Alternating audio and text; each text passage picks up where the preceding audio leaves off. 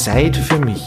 Ein Podcast für Entspannung und Achtsamkeit von Christina Kihas in Kooperation mit dem Büro für Diversität der Stadt St. Pölten. Ein herzliches Willkommen. Schön, dass du wieder mit dabei bist bei Zeit für mich. Zu Gast bei mir ist heute Ingrid Hanel-Bichler keine Unbekannte in St. Pölten und man kann sagen, eine umtriebige Person, sehr vielseitig. Man kennt sie etwa von Paradise in the City, sie ist auch Masseurin, leitet eine eigene Praxis und gestaltet auch Rituale und Zeremonien, wie etwa für Begräbnisse und Hochzeiten. Hallo Ingrid. Hallo Christina. Danke. Ja, schön, dass du da bist. Ich habe gleich eine konkrete Frage für dich. Hast du schon einmal eine Traurede für Paare aus der LGBTQIA Plus Community geschrieben? Ich bin gerade dabei, eine vorzubereiten. Ja, also Aha. es ist noch nicht in der Vergangenheitsform, aber es ist gerade im Werden. Ist eigentlich der Ehebund durch eine freie Rednerin rechtskräftig? Nein, das ist es nicht. Äh, um eine Verpartnerung oder eine Eheschließung eingehen zu wollen, ist der Gang zum Standesamt immer noch notwendig. Das heißt, äh, das Ritual, das ich begleite, es ist auf der Herzensebene mhm. gültig, aber nicht als Familienstand im Melderegister.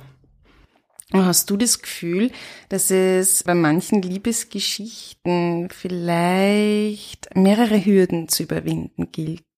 Definitiv. Also ich habe in meiner Erfahrung auch schon einmal tatsächlich einen Fall gehabt, wo die Braut 48 Stunden vor dem großen Tag äh, zitternd bei mir auf der Couch gesessen ist und gesagt hat, ich glaube, ich mache einen riesengroßen Fehler. Wirklich? Und ähm, war es dann nicht.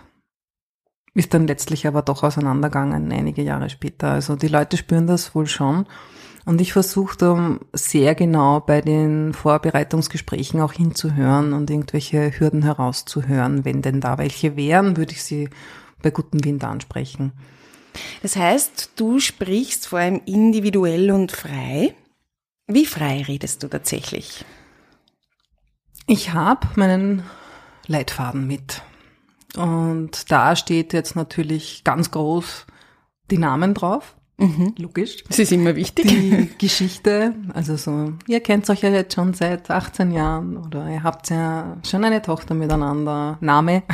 Es gibt einen Fahrplan, ja, für mich, also so wie Überschriften. Das heißt, es ist, die Struktur ist fix, damit keiner in der Zeremonie verloren geht oder dass man weißt, den Faden verliert. Das ist mhm, schon mhm. ähm, klar, jetzt Punkt der, Punkt der, jetzt kommt das Ja-Wort, das wird ja auch im Vorfeld besprochen, wer möchte ein Handfasting oder wer nicht und gibt es einen Ringwechsel oder gibt es dann noch ein spezielles, persönliches Element, wie zum Beispiel Wasser ineinander schütten von den Geburtsflüssen und so weiter und so fort. Okay, spannend. Lasse ich mir jedes Mal was einfallen für die Leute.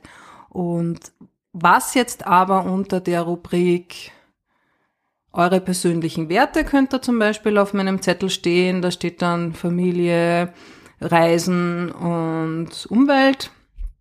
Mehr steht dann da aber nicht. Ja. Und was viel wichtiger ist, ich nehme in dem Moment den Raum wahr, wer die Gäste sind, weil ich spreche auch zu den Gästen. Mhm. Wichtig ist, dass man, dass man die ganzen Menschen, die da sind, mit einbezieht und dass man wirklich ein Kraftfeld, die ihnen die Ehe leicht macht, kreiert mhm, in diesem mhm. Moment. Und Dafür muss ich offen sein, dafür muss ich die Leute anschauen können. Dann eine Hochzeit sind oft kleine Kinder dabei, da muss Raum sein für ein Geschrei dazwischen, dass der Nachbarhund kurz durchs Bild wufft und was auch immer alles passieren kann, ja. ja.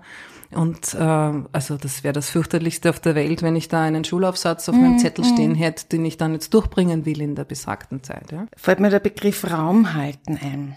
Hm? Ja. Das ist es. Danke für das schöne Wort.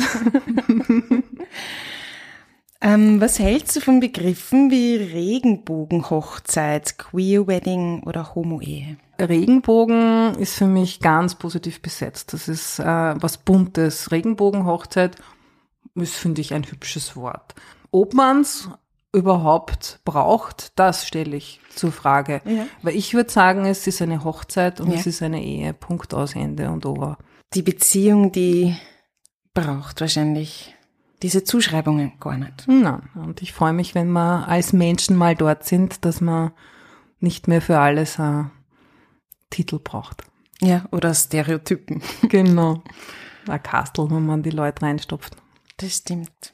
Das heißt, Ehe kann einfach Ehe sein, muss nicht mal Ehe sein, weil Ehe wäre auch so ein Kastel. Das sind nicht nur ähm, Menschen, die du sozusagen ins gemeinsame Leben begleitest, sondern auch äh, Menschen, die du dann beim Übertritt vom Leben, ja, ich sag jetzt einfach mal ins Gehen mit begleitest. Den Abschied. Ja. Das mache ich vom Herzen gern. Ähm, ich bin dazu gekommen, da war ich schon Hochzeitsrednerin. Da habe ich übrigens vor vielen Jahren eine Freundin gefragt, machst du das für mich? Da war das noch komplett was off-topic. Das war vor vielen Jahren. Die war eine Pionierin auf dem Feld. Und ich war ganz nervös und es hat gefallen und so bin ich dabei geblieben und ähm, wurde dann gefragt, ob ich sowas auch für Babys mache. Mhm. Ich gesagt, na ja, klar, lasse ich mir was einfallen. Und nachdem dann im Freundeskreis bekannt war, die Ingrid macht das, die Ingrid kann das, war klar, als unsere gemeinsame liebe Freundin Bärbel an Krebs verstorben ist, dass der Freundeskreis gesagt hat, Ingrid, du musst bitte in unserem Namen ein paar Worte sagen. Und so hat sich's halt ergeben, dass ich, das war in Linz, am Friedhof gestanden bin und mir überlegt habe, mit welcher Qualität möchte ich das machen. Und da ist mir eingefallen, es ist Dankbarkeit und Bewunderung. Dankbarkeit für all das, was sie uns gegeben hat und Bewunderung für das, was sie als Vorbild für uns dalasst. Ja? Und ich schaue halt bei jeder Trauerrede seither, dass das unbedingt der Kern ist. Und das frage ich auch die Hinterbliebenen, wofür sie der oder dem Verstorbenen dankbar sind, was sie bewundert haben. Und über offene Rechnungen wird durchaus auch gesprochen, weil das ist wichtig, weil sonst ist es nicht authentisch. Und es ist auch wichtig, dass man sich ganz genau einfühlt, woran glauben die Menschen. Eine Frage wird auch immer sein, hatten, haben sie Angst vorm Sterben? Sie selbst, ja, die Haupttrauernden. Was hat der oder die Verstorbene übers Sterben gedacht? Ja, also das sind so die Begegnungen mit dem Tod, die ich unheimlich erfüllend finde für mein persönliches Leben. Dann habe ich wirklich den Tod in mein Leben gelassen und bei meiner ersten Begräbnisrede, das war die Ehefrau von einer lieben Jugend, Schulfreundin von mir und das war meine erste Trauerrede und ich habe mein Herz reingelegt. Das hat eine Stunde gedauert. Das war wenn man das so sagen darf, wunderschön, was die Menschen über sie gesagt haben und wie das alles zusammengefunden hat. Aber hinter dem Rednerpult haben meine Knie fast gegen das Rednerpult geschlagen vor Zittern, weil ich einfach gespürt habe, bisschen Nervosität beim Reden ist völlig normal, aber da habe ich was anderes gespürt. Weißt du, was ich gespürt habe, war der geballte Raum voller Todesangst vor den Menschen, die noch da sitzen und sagen, um Gottes Willen, eines Tages liege ich in der Kiste. Wirklich? Wirklich. Und da habe ich dann gemerkt, es wird Zeit und es ist notwendig, bei jeder Begräbnisrede auch einzubauen, dass der Tod keine Strafe ist, dass das ein schönes Abreisen eines Tages sein kann, Hoffnung geben, die Menschen dort abholen, jetzt keine Glaubensrichtung vorgeben, weil das ist nicht meine Dienstleistung. Ist, Aber meine Dienstleistung ist, den Menschen gefühlvolle Ideen geben oder durchaus zu sagen, woran ich glaube. Woran glaubst du? Ich glaube sehr wohl, dass es danach ein Bewusstsein ist, das noch da ist und dass man zuerst mal herumflitzen kann und sich alles anschauen kann. Das freue ich mich schon persönlich sehr. Einmal um die Welt flitzen, dann quer durch die Galaxie und schauen, wie das wirklich ist, das Universum. Und ich habe das Gefühl, es ist ein sehr intensiver, klarer Bewusstseinszustand voller vibrierender Energie und voller Geborgenheit und Liebe. Also Geborgenheit klingt oft so ruhig und kuschelig. Ich glaube, dieser Todeszustand ist nicht kuschelig, sondern hochenergetisch, so richtig wie bzzz. Also stelle ich es mir vor, also wie im Scheinwerferlicht stehen und alles in Klarheit sehen und ähm, auch noch in irgendeiner Form was sein oder bewegen in dieser ganzen Schöpfung. Und persönlich glaube ich immer mehr und mehr, dass man dann irgendwie wiederkommt. Es gibt ja durchaus Menschen, die jetzt, sage ich mal, Kontakt zu Verstorbenen aufnehmen. Da würde ich mal sagen, ähm, die glauben dann daran, dass diese, ich sag's jetzt einfach einmal, Seele nicht verschwunden ist, sondern ja auch noch da ist. Da habe ich meine eigene Vorstellung dafür bekommen in den letzten Jahren durchs Nachdenken. Ich glaube schon, dass Reste da bleiben können von Verstorbenen dass das eventuell aber auch die unerlösten Gefühle sind, mhm. die Seelenaspekte spricht mhm. man ja auch oft. Im Schamanismus spricht man ja auch von Seelenaspekten. Ich glaube, dass das vielleicht so ist, wie, wie, wie, wie wenn eine Schlange sich häutet, dass eben da von der Seele noch so ein bisschen eine alte Haut da bleibt. Mhm. Also, so wie man es ja auch bei der Raumenergetik hat, wenn irgendwo recht gestritten wird, dann kann es sein, dass der Raum ein bisschen Salbei oder sonst was braucht, dass mhm, eben diese mhm. Energie gehen darf. Und ich glaube, dass das eben das ist, wenn man so Wahrnehmungen hat. Ich glaube auch, aber ich stelle mir das immer so vor, wie so eine Art Fiole oder so eine Zeitkapsel. Ich habe da immer recht an Harry Potter Fantasie. da gibt es sowas ähnliches. Aber ich glaube, dass wenn man stirbt, dass man wirklich frei ist und wirklich gehen kann und sich im Universum alles anschauen kann, was man möchte. Aber dass alles, was du bist und was du erlebt hast und wen du geliebt hast und wen du nicht geliebt hast und dass irgendwie so eine Blaupause von der Ingrid da bleibt. So wie, das ist jetzt so mein energetischer Avatar, mhm. um ein weiteres Science-Fiction-Wort zu verwenden. Ähm, und jeder, der mit der Ingrid kommunizieren will, der kann das. Alles, was sie erlebt hat, ist da irgendwie noch stellvertretend hier. Mhm. Jeder, der einen Jenseitskontakt machen will, jeder, jede künftige Enkeltochter, die mit der Omi nochmal kommunizieren will, kann das machen mit dieser wie auch immer das dann wirklich, ich, ich versuche hochenergetische Prozesse, wie ich sie mir vorstelle, in Worte zu fassen, aber ich glaube, dass der Teil da bleibt, der aber nicht Teil der Seele ist. Das ist so wie so eine Erinnerungskiste. Mhm. Weißt du, was ich sagen will? Ja, ich verstehe schon. Ich habe auch keine Worte dafür. Äh, eher eine, ein, ein Gefühl, eine Vorstellung mhm. davon. Weil es wäre ja jetzt mal für die Seele, die gehen möchte oder gehen darf, nicht gerade ideal, wenn wenn sie für Anfragen zur Verfügung stehen muss, noch muss da bleiben, die Hälfte. Genau. Ja, ja, ja, ja. Mhm. Und ich glaube, also wenn es sowas gibt wie, wie, wie Reue zum Beispiel oder wie Unaufgelöstes, dann ist es für diesen Menschen ja schwieriger zu gehen. Mhm. Also ich glaube, dass es ideal wäre, umgehen zu können, ganz gehen zu können.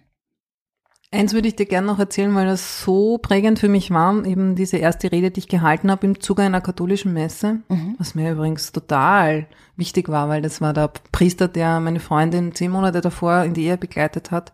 Mhm. Der war selbst so be betroffen, dass er so kurz danach das Begräbnis leitet. Mit dem habe ich vorher kurz gesprochen, habe ihm gezeigt, was ich vorhabe zu sagen und dann hat er gesagt, schaffen Sie das? Mhm. Dann habe ich gesagt, ja, das schaffe ich, weil ich habe Sie so gern gehabt da gesagt, dann werden sie es auch schaffen. Und so war es dann auch. Und ich habe halt natürlich auch trockenen Mund gehabt und man dachte, bloß nicht weinen, ja. Ich meine, da war ich persönlich betroffen. Natürlich, ja. ja. Und dann stehe ich dort und dann habe ich gesehen, er hat da so ein Foto von ihr hingelegt gehabt, ihm das Sterbebildchen und da habe ich ihr, ihr Gesicht gesehen, ihre Augen und habe sie angelächelt, so auf dem Bild.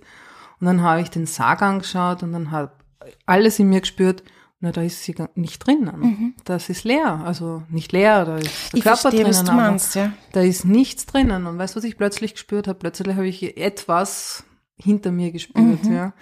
Und es war eine Gedankenstimme in meinem Kopf, weil ich weiß, wie sie immer mit mir gesprochen hat. Sie hat einen Spitznamen für mich gehabt. Und dann sagt diese Erinnerung an ihre Stimme in meinem Kopf als Gedanke, sagt sie mir, das schaffst du schon, Frau Ingrid. Und, und ich würde sagen, das war einer der größten Meilensteine, wo ich für mich erfahren habe, was Sterben ist und dass danach, ja, die, die Freundschaft, die Liebe, alles, was du an Werten aufgebaut hast, da bleibt. Das heißt, für die Hinterbliebenen, die offen sind, erreichbar ist, aber sie sind futsch. Ja, weil du das sagst, ähm, da ist niemand oder nichts mehr da. Ich habe ähm, meine Großeltern begleitet und der erste, der gegangen ist, das war mein Opa. Und ich habe den eben dann am Sterbebett liegen gesehen, kurz nachdem er quasi gegangen ist und und es war de facto wirklich niemand da. Niemand. Aber ich denke mir mal, so wie du auch gesagt hast, man, man darf einiges auch lernen und ist, der Tod kommt mit dem Leben. Findest du, dass der Tod noch immer ein Tabuthema ist? Ich persönlich finde es auf alle Fälle.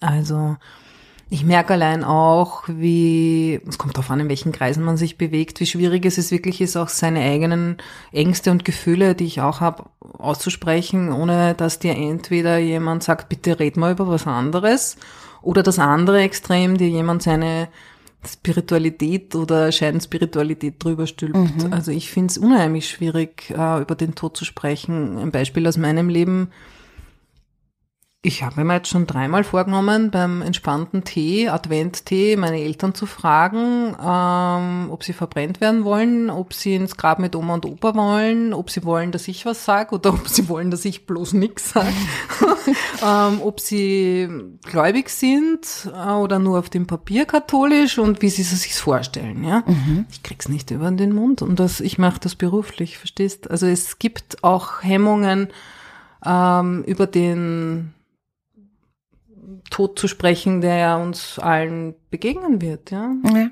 Ich habe mein Testament geschrieben, also ich habe mein künftiges Begräbnis ähm, zu Protokoll gegeben und das meinem Mann gesagt, wo der Zettel liegt. Also okay. das war ein großer Schritt für mich. Ja. Na, das sehr erleichtert. Das glaube ich da. Ähm, Testament habe ich nicht, aber ich habe mir diese Waldfriedhöfe angeschaut. Mhm. Und ich finde das einfach eine wunderschöne Vorstellung. Ich kann mir persönlich nicht entscheiden, Baum, Stein. Irgendwie hätte gern Stein und Baum gemeinsam. Hm. Ja, das, na, also für mich ist, ist das Thema eigentlich äh, kein Tabuthema. Schön. Es ist einfach eigentlich so, dass man ja sehr wenig darüber weiß. Mhm. Das macht's vielleicht mhm. auch zu einem Tabu. Beziehungsweise ähm, wäre es natürlich interessant, äh, wenn der Tod jetzt sozusagen mehr ähm, im Leben Platz hätte, dann würden wir uns mehr unserer Endlichkeit bewusst sein und dahingehend dann vielleicht auch an das Leben. Da sagst was Wichtiges und Richtiges. Er bringt dich hundertprozentig ins Jetzt und er schafft, ich sag, ich habe das öfter gesagt, ich sag's jetzt auch, der Tod möge dein bester Freund werden. Weil eines Tages holt er dich ganz lieb und sanft ab und begleitet dich in diesen großartigen Raum, den ich mir halt so vorstelle, wie ich es vorher beschrieben mhm. habe. Und zweitens erinnert er dich ja jeden Tag, hey komm, spring über deinen Schatten, mach deine Lebensträume wahr. Ja. Flieg heuer noch ans Meer, nicht nächstes Jahr. All die Dinge, die man sich am Schluss nicht vorwerfen will, ja. Er ist aber auch realistisch. Ne? Er sagt jetzt nicht, trink jeden Tag 30 Liter Tequila, weil sonst komme ich schneller. also es ist, äh, ich finde, es hilft, gute Balance im Leben zu kriegen. Du hast auf Facebook ja kürzlich auch geschrieben, dass wir alle eines Tages sterben. Und ob das mit einem Lächeln im Gesicht oder voll tausender Selbstvorwürfen aufgrund vergebener Chancen ist, liegt an uns. Hast du da vielleicht noch einen konkreten Rat? Was ich in dem Zusammenhang raten kann, ist sich einmal hinzusetzen, sich ein bisschen Zeit zu nehmen und sich einmal äh, so den roten Faden deines Lebens aufzuschreiben.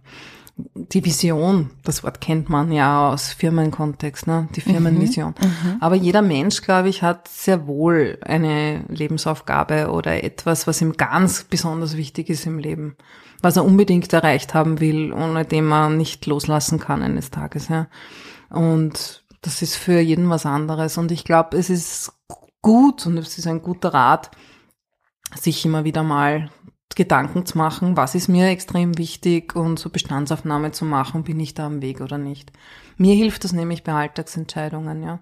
Mir hilft das extrem dabei, wie ich meinen meinen freien Sonntag zum Beispiel verbringe, ja. Mhm fahr, muss ich jetzt unbedingt Skifahren fahren oder muss ich jetzt unbedingt äh, ins Kino gehen oder das oder das oder das oder ist meine Lebensaufgabe ein Kind zu begleiten? Ich habe eine Tochter, die ja. ist jetzt neun in Kürze. Ähm, ist nicht ähm, Gemeinschaft, Liebe, Liebe wirklich erfahren? Ist das nicht meine Lebensaufgabe oder mhm. äh, die Welt als großer Freundeskreis? So habe ich meine Lebensvision definiert vor Jahren. An dem arbeite ich immer noch. Aber es, es sagt schon mal was aus über mich. Freundschaft ist für mich der größte Wert, den man als Mensch schenken kann. Ich finde, Freundschaft ist eine Form von Liebe. Und sich selbst ein guter Freund zu sein, ist einmal die Basis, dass du mhm. einem anderen eine Freundschaft schenken kannst. Und da beziehe ich aber auch dann Tiere, Pflanzen und andere Galaxien mit ein. So ist meine Lebensvision. Und wenn du das weißt, dann kannst du dir über das heute schneller eine Entscheidung treffen. Ich habe jetzt noch zwei Stunden Zeit, ja.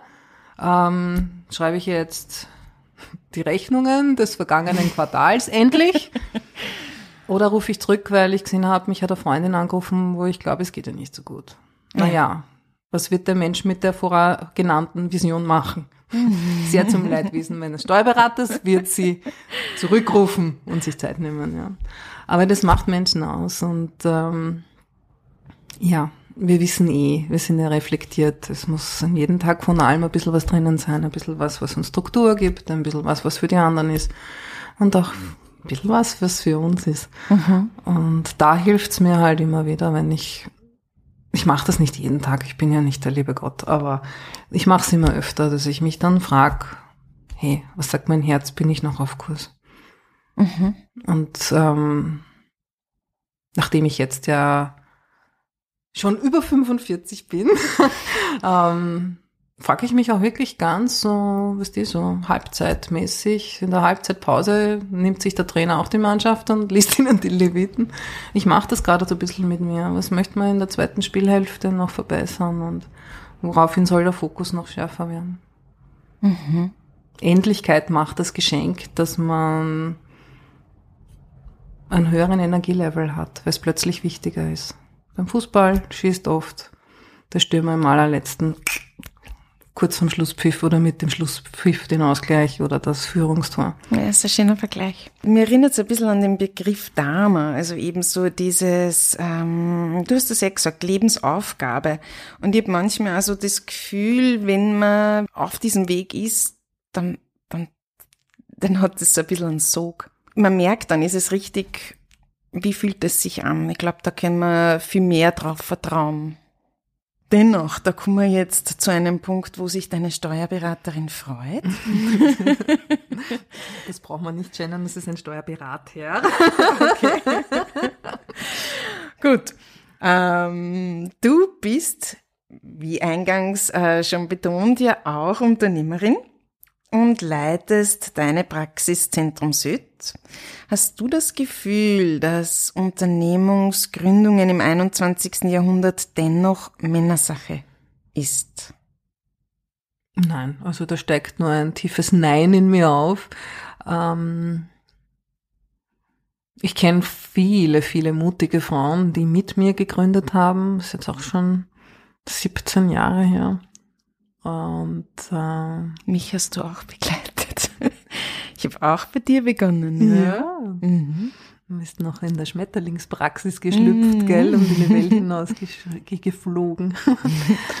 ähm, nein, also ich glaube, das ist absolut nicht mit dem Geschlecht in Zusammenhang zu bringen. Unternehmungsgründung, ähm, da sehe ich jetzt ähm, keinen Unterschied. Es ist, glaube ich, Charakterfrage. Mhm. Also seitdem ich einmal den Schritt gemacht habe, bin ich inkompatibel mit, mit dem Schritt zurück in ein anderes Leben. Ich kann schon Teamplayerin sein, um das geht's nicht. Ich muss nicht immer die Chefin sein, aber es, es muss die Möglichkeit sein, dass alles, was ich tue, mit meiner Vision in Einklang geht. Und zwar bedingungslos und auch auf Kosten hin, dass manchmal vielleicht dann halt ein Auftrag futsch ist. Das mhm. ist mir total wichtig. Das ähm, ist ein Beispiel dafür, dass ich nicht glaube, dass das ein, ein Mann oder eine Frau mehr haben oder weniger haben. Was ich als Unterzeile in dieser Frage herausahne, ist, wie ist das Leben als Unternehmerin? Ich ahne fast mehr äh, dieses, diesen Bereich Top-Management. Es könnte sein, dass im Top-Management-Bereich doch die Anzahl der Männer höher ist als der Frauen. Ja, das ist möglich. Ähm, davon gehe ich traurigerweise sogar aus, wenn ich mich umschaue in unserer Politik und überall und mhm. äh, auch in allen möglichen Abteilungen der Verwaltung und wie viele Frauen sitzen da.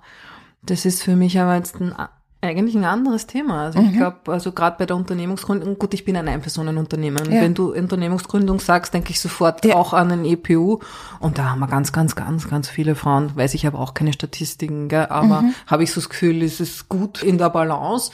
Ähm, ich kann mir sogar vorstellen, dass vielleicht Frauen sogar eher den Weg gehen, wo sie sagen, okay, da sehe ich mich ja. und den Weg gehe ich. Vielleicht, weil man es auch mit dem Familienleben ein bisschen einfacher kombinieren kann. Das hätte ich jetzt nämlich auch eingebracht, das Thema mit, wie vereinbare ich Familienzeit mit Arbeitszeit, was ein großes Thema ist, mhm. dass das immer noch in unseren Köpfen ist, und da rede ich aber von unseren Köpfen. Ich bin eine Frau, ich rede von meinem Frauenkopf, mhm. der ein schlechtes Gewissen hat, wenn er oder sie in meinem Fall äh, sich Zeit nimmt für die Arbeit und mhm. das Kind ähm, zur Oma bringt oder in der Nachmittagsbetreuung lässt oder um Gottes Himmels Willen der Vater das Kind einmal ins Training führt. Also dieses latent schlechte Gewissen, das ich immer wieder habe, das ist nur ein alter Mist, der aus einer alten Prägung rauskommt, wo ich immer noch emotionales und kopfmäßiges Unkraut jäten darf, dass ich diese Einstellung noch habe, dass ich dass ich für die Kinder da zu sein habe, wo ich teilweise merke, mein Mann kann manche Dinge viel, viel, viel besser mhm. als ich und der tut's auch von Herzen gern, ja. Also da sind wir jetzt in einem Thema drinnen, wo ich teilweise denke, ja, man sagt immer, der Frau wird's schwerer gemacht, weil sie ja, wenn sie sich für Kinder auch entscheidet, ja immer diese Doppel-Challenge mhm. hat. Mhm wo ich eines ganz wichtig sagen muss, es gibt ganz viele Frauen, die sich nicht für Kinder entscheiden oder wo ähm, das Leben einfach keine Kinder vorgesehen hat, die genauso wertvoll und wichtig sind, weil ich es immer wieder ein bisschen schade finde, wenn wir, wenn wir bei dem Thema reden, mhm, dann sofort mhm. diese Mutterschaft auch mit reinbringen. Ja, das ist ein Kapitel für sich. Ja. Mhm. Und um das abzuschließen mit der Mutterschaft, dann möchte ich ganz gern äh, jemanden zitieren, nämlich die, ähm, ich weiß nicht, wie es sie hat sie auf Englisch gesagt, also zitiere ich sie nicht, ich zitiere sie nur sinngemäß, die Premierministerin von Neuseeland, mhm. die gesagt hat, ja, ich bin eine Frau in einem Top-Management-Job. Mhm. Prime Minister würde ich mal sagen, fällt in die Kategorie. Mhm. Und ja, ich habe ein Kind. Aber ich bin nicht die erste Frau, die das geschafft hat. Und es werden auch viele noch nach mir schaffen. Und sowas gibt Mut. Mhm. Also man hat da eine gewisse Vorbildwirkung. Ja, das, das hat man. Dessen ist man sich vielleicht gar nicht so bewusst. Ähm, ab dem Moment, wo man sich raustraut, wird man ja sichtbar. Mhm. hast du bewiesen mit meinem Zitat meines Facebook-Postings, weil man dann dachte, ich bin immer wieder überrascht, wenn das jemand liest, aber das ist der Sinn von Social Media, ja. Und, Nicht ähm, nur die Fotos liked, gell? Ja, genau. Du hast ja auch eine hm, Workshop-Reihe so für, kann man sagen, Empowerment der Frau? Könnte man durchaus auf Englisch so sagen. Kraft ist immer gut. Ähm, und es geht auch wirklich um die Stärke. Und der Workshop-Titel heißt, wie es Spaß machen kann, eine starke Frau zu sein. Mhm. Und ähm, nachdem man sich ja selbst immer wieder verbessert, bin ich dann draufgekommen, dass es nicht machen kann, sondern dass es Spaß macht, eine starke Frau zu sein und habe den Titel geändert, weil unter dem Begriff starke Frau, wo ich immer wieder voll baff bin, weißt du, jeder Mensch hat so seine Unsicherheiten. Ich weiß nicht, ob du weißt, wovon ich spreche. Aber Natürlich. Ich, hab, ich weiß genau, wovon ich spreche und ähm, andere Leute reden oft lieber über mich als ich selbst. Und ähm, ich war am Anfang voll baff, wenn, wenn ich als starke Frau bezeichnet worden bin. Nach der eigentlichen Selbstreflexion merke ich, es stimmt schon. Ähm, ich habe mir viel Zeit genommen, einfach diese Urkraft und diese Natürlichkeit herauszuarbeiten. Mhm. Also ich habe gelernt, dem Leben wirklich zu vertrauen. Es hat natürlich Schatten gegeben, die da der Auslöser dafür waren, aber ich habe wirklich gelernt, mich ins Leben hineinfallen zu lassen, mhm. mich in der Situation zu entspannen und angenehm berührt und zutiefst überrascht zu sein, wie viel Liebe und Hilfe auf einen zukommt, wenn man nur aufmacht. Ja. Und eine starke Frau zu sein, für mich bedeutet auch im richtigen Moment Hilfe zu schreien und im richtigen Moment ähm, einfach dann halt aber auch wieder einen Gang zuzulegen und sich wieder mal, ich sag's in Wellenreitersprache, mal wieder ein bisschen zu paddeln mhm. und dann darfst du dich wieder ein bisschen treiben lassen. Also mit den, mit den natürlichen Zyklen, was bei uns Frauen ja durchaus auch mit dem Hormonkreislauf mhm. zusammenhängt, mhm. mit diesen natürlichen Zyklen zu leben und zu schwingen und sich zu entscheiden, die großen Fragen, möchte ich eine Mutter sein, ja oder nein? Und, und, und so wirklich zu spüren, ich habe Wahl, ich habe die Entscheidungswahl. Mhm, ich muss mhm. nicht dieses Programm starke Frau oder Frau runterladen und das mhm, nachspielen. Mhm, mhm. Also starke Frau ist dann eigentlich authentische, individuelle. Absolut. Frau? Mit integrierter Schwäche, also mit wirklichem Mut zu sagen, ja, ja, heute geht's nicht. Ja, also eine starke Frau weiß, wann's genug ist für heute. Mhm. Es wird dann leichter und auch für die Umwelt leichter, wenn du einfach du bist. Mhm. Ja? Wenn du dich jetzt nicht verkleidest als wer anderer. Und mhm. wir klammern uns oft so an Vorbildern. Das Wort Vorbild war ja vorher auch gefragt. Also ähm, ich glaube, ich dann wirklich ein gutes Vorbild, wenn man vorlebt, wie es ist, man selbst zu sein und einfach ähm, auch mal klar zu was Nein zu sagen und einfach dem dem Inneren wirklich zu folgen. Und da hilft es aber auch sehr, wenn man sich gut spüren kann. Du weißt da selbst Bescheid, wie das ist. Ich habe da, ich hab da grundsätzlich auch meine Themen damit und so wie du darüber gesprochen hast, so die zweite Hälfte, da arbeite ich dran. Eben genau an dieser Thematik auch mal zu sagen, nein mhm. und zu sehen, es passiert nichts ich stehe zu mir, eigentlich fühlt sich das ganz gut an. Oh, bestenfalls passiert nämlich was, man nimmt dich ernster. das wäre ein schöner äh, Side-Effekt also sozusagen. Wenn, wenn, wenn du dir das erlaubst, gibst du anderen unbewusst die Erlaubnis, ja. durch die Vorbildswirkung zu sagen, nein, es ist einfach Schluss und ich mag das jetzt nicht mehr machen, ich verzettelt mich da und ja. ich möchte wieder die kostbare, unwiederbringliche Lebenszeit für, für meine Hauptziele nutzen oder für die Menschen da sein, die immer nur hm, mich von der Ferne sehen. Also das ja, das stimmt, das stimmt wohl. Also eben eh, so wie du es gesagt hast, dieses, dieses Große. Weil natürlich, wenn man jetzt sagt, man ist Unternehmer, man baut sich was auf, dann braucht es viel Energie, viel ja. Kraft und, es bleibt, ja, ja, manches bleibt auf der Strecke. Und manchmal bleibt man dann auch selber ein bisschen auf mhm. der Strecke. Ja. Und das ist jetzt so, wo ich merke, okay, ich habe das Gefühl, ich bin jetzt bald so bei der mhm. Hälfte mhm. angelangt.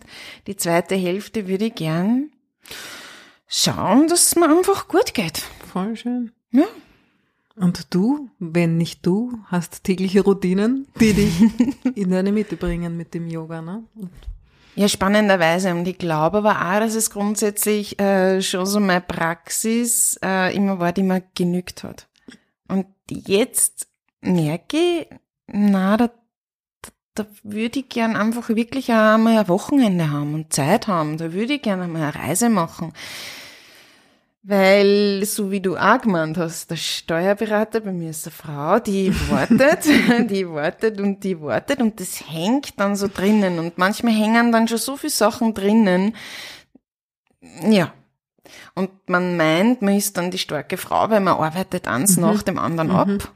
Aber eigentlich diese Stärke zu besitzen, zu sagen, okay, na, trotzdem dennoch, dennoch, schaue ich jetzt, hoch auf mich, geht's mir gut, habe ich die Kraft, mache ich's, brauche ich Pause, mache ich Pause. Eine letzte Frage, und zwar hast du ja selbst auch einen Podcast, ist jetzt zwei, und dieser Podcast nennt sich die Zukunftsweberei. Worum geht's da? Bei der Zukunftsweberei arbeite ich zusammen mit dem Christoph Luger, mhm. ein lieber Freund von mir, mit dem ich auch schon lang äh, im Campusradio eine Sendung begleitet habe, Sonne, Mond und Sterne, über Astrologie, das ist sein Job. und wir verfolgen die Vision, dass alles, was wir heute jetzt entscheiden und an dem wir visionär arbeiten, natürlich für die Zukunft wichtige Bodenarbeit ist. Ja. Mhm. Jeder hat so sein eigenes Expertenfeld und ähm, wir wollen das miteinander verweben. Das heißt, ähm, schauen, jeder arbeitet eigentlich an einer guten Zukunft. Das ist ja der Grund, warum wir uns für irgendeinen Beruf entscheiden, weil wir ja irgendwas bewegen wollen in dem Leben und in der Welt. Und das ist auch etwas, was nach unserem Tod da bleiben wird, was wir da vorbereiten. Und das ist Inhalt des Podcasts, dass wir die Leute fragen, wer bist du? Was tut sich gerade in deinem Berufsfeld oder in deinem Expertisefeld an Neuerungen? Woran wird geforscht oder was, worauf liegt der Fokus? Und dann schauen wir, wie stellst du dir die Welt 2050 vor? Und wie stellst du dir die Welt 2100 vor? Das ist für jemanden wie für mich mit 1975 Geburtsdatum jetzt eher schon sehr utopisch, dass ja. ich da noch physisch da bin. Und das ist, das geht so in die Zukunftsweberei dann hinein. Was, was hinterlasse ich, ein Vermächtnis auf dieser Welt. Und daraus entstehen unheimlich schöne Gespräche. Und dadurch, dass jedes Mal äh, nach jeder Folge wer anderer natürlich drankommt. Die Menschen begegnen sich nicht wirklich, aber es ergibt sich so ein Gesamtbild draus, wie ein Teppich. Mhm. Jeder Mensch webt seinen Faden mhm. und wir wollen das zusammen zur Zukunftsweberei verknüpfen. Sehr spannend. Wo findet man euch? Auch überall, wo es Podcasts gibt? Selbstverständlich. Einfach die Zukunftsweberei eingeben. Wir haben auch eine eigene Homepage, die Zukunftsweberei, wo es dann wirklich zum Anklicken auch ist, alle bisherigen okay. Folgen. Können wir gerne verlinken. Danke. gerne. Wir kommen zum zweiten Teil von Zeit für mich. Da gibt es immer Raum für Entspannung. Und man, also in dem Fall du, darfst dir jetzt von mir eine Form der Entspannung wünschen. Kannst da gern noch ähm, vielleicht auch mit unseren Hörern und Hörerinnen teilen, was dich persönlich so entspannt, was dir hilft? Also was mir unheimlich hilft und zwar sehr, sehr, sehr schnell, wenn ich merke, ich bin unter Stress, sei es Zeitdruck oder Aufregung oder irgendeine Form von Stress, ist Durchatmen. Durch meine Zeit als Trainerin der Grimberg-Methode habe ich natürlich Atemübungen und ähm, auf die greife ich dann, wenn ich Zeit und Lust habe, zurück. Aber das Schöne ist, dadurch, dass meine Atmung halt trainiert ist, ist, dass ich im Moment des Stresses einfach nur ein paar tiefe Atembögen brauche. Ob mhm. mit Atemmuster oder einfach und meine Füße auf den Fußboden stelle, mhm. mich quasi erd und schaue, dass mein Becken locker ist, dass ich alle meine mir bekannten Stressregionen entspanne und mhm. mich in wenigen Worten an meine Vision erinnert und meinen Fokus auf meine Augäpfel lenk, wenn ich schon wirklich rausschaue aus den Augen und die Umwelt wahrnehme und nicht, mhm. äh, weißt du, in mich und in mein Desaster hineinschaue. Dann schauen wir mal nach außen, da ist mhm. die Welt, da sind liebe Menschen, die wollen mir vielleicht auch helfen oder wollen mich gar nicht fressen. Also sprich die Realität wahrnehmen. Das ist so ein ganz ein schneller Faktor, wie ich mich entspanne. Und wenn es schnell gehen muss und wenn ich mehr Zeit habe, dann höre ich gute Musik gehe an die frische Luft, gehe wahnsinnig gerne ans Wasser, von der Treisen bis zu den Fürhofener Seen. Und wenn es ein bisschen weiter sein darf, gehe ich ans Meer. Es gibt mir schon einen schönen Ansatzpunkt für unsere gemeinsame Entspannung. Ich würde für dich gerne ähm, den Atem und das Meer kombinieren. Ja, das klingt herrlich. Liebe Ingrid, Du kannst jetzt selbst aussuchen, mhm. noch was, was du dir aussuchen kannst. Möchtest du äh, deine Reise im Liegen begehen oder im Sitzen? Na, ich sitze gerade so gut. Ich würde mich einfach nur ein bisschen zurücklehnen im Sessel. Ja, dann leite ich es eben auch im Sitzen an. Ich lade euch alle ein, euch eben auch ins Sitzen zu begeben. Es kann gemütlich auf einem Sessel sein, kann aber auch auf einem Sitzkissen sein, auf deiner Yogamatte. Du kommst hier mal ganz bewusst an auf deiner Unterlage, spürst mal hin, zu den Sitzbeinhöckern erdest dich.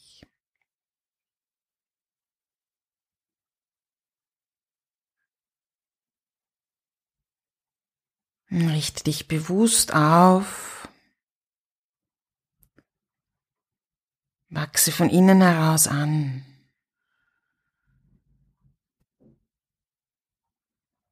Und wenn dieses Bild stimmig ist für dich, dann verbindest du dich über die Sitzbeinhöcker mit der Erde und über den Scheitelpunkt mit dem Himmel. Und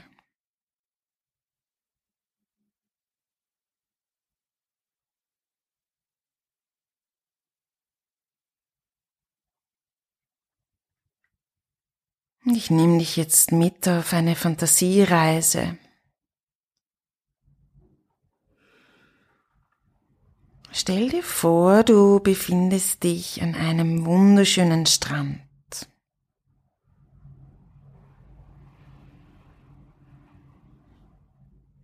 Die Sonne scheint angenehm.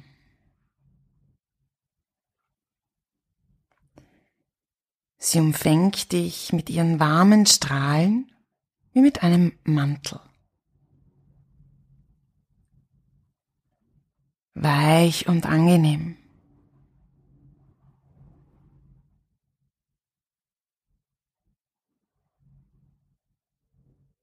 Ein leichter Meeresduft weht zu deinem Platz hin. Und du atmest die erfrischende Luft tief in dich ein.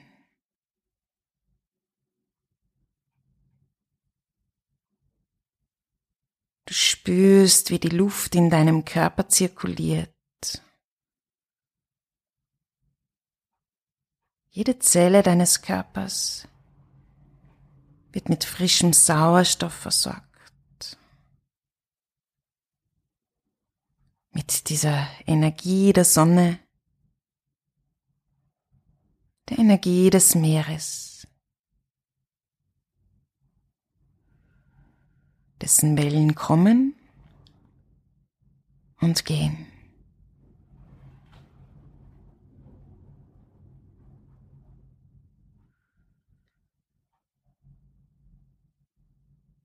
Nimm nun ganz bewusst Verbindung zu deinem Atem auf und beobachte, wie auch dieser wie eine Welle kommt und geht.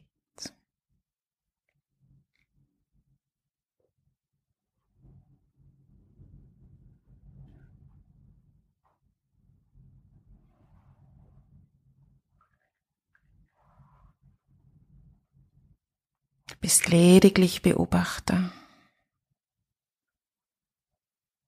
Spürst, wie der Atem die Bauchdecke hebt und senkt.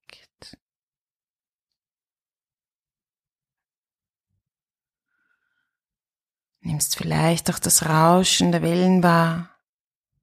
Spürst gleichzeitig die Wärme der Sonne.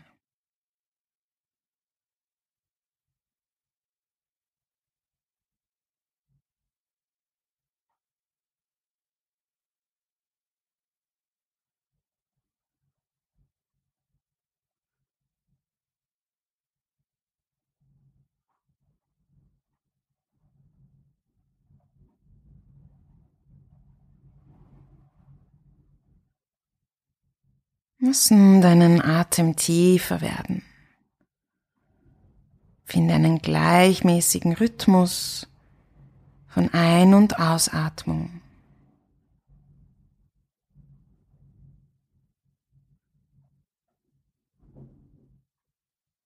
Und gehe ganz bewusst dazu über, nach deinem Einatmen eine bewusste Atempause einzulegen.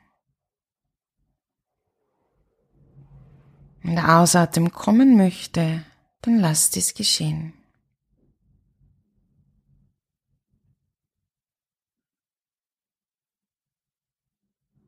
Du atmest die Kraft der Sonne ein, die Kraft des Meeres.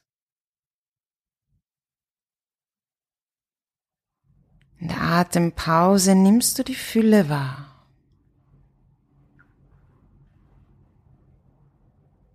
Mit deinem Ausatmen entspannst du dich in diese Fülle hinein.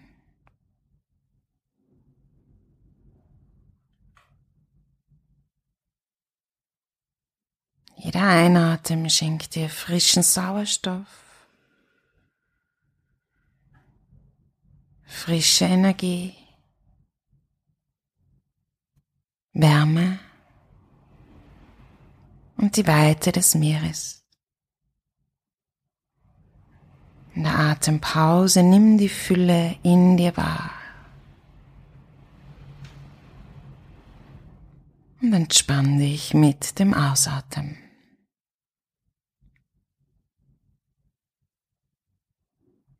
Praktiziere ganz bewusst in deinem Rhythmus,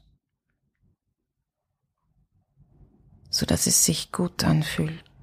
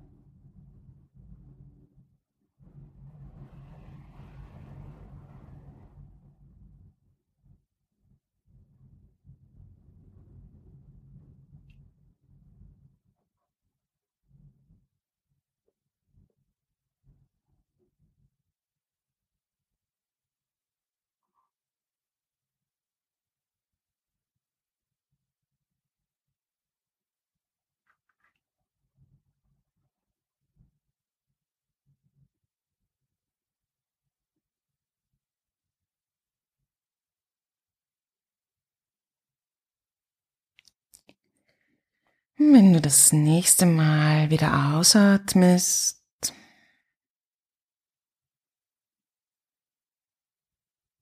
lass den Atem wieder von allein kommen und gehen.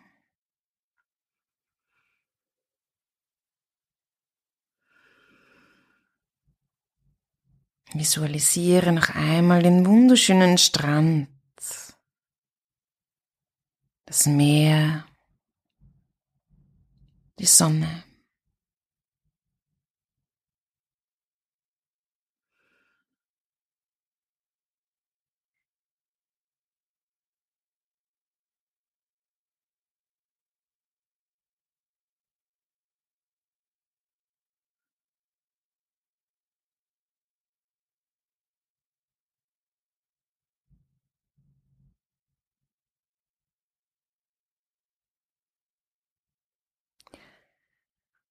Und mit diesem Gefühl der Wärme, der Weite,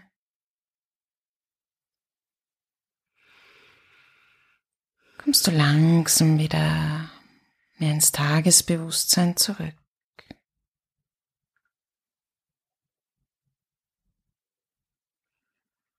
Beginnst vielleicht sachte deinen Körper zu bewegen.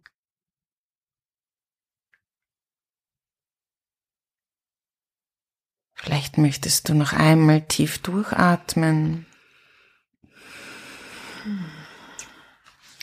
Und wenn es für dich passt, dann öffnest du wieder deine Augen. Herrlich. Das freut mich. Ich weiß, wie du das Meer liebst. Da sind wir zwei. Meeresfreundinnen. Liebe Ingrid, danke, dass du da warst, dass du dir Zeit genommen hast. Vielen Dank für dieses wunderbare Gespräch und für die schönen Erkenntnisse daraus.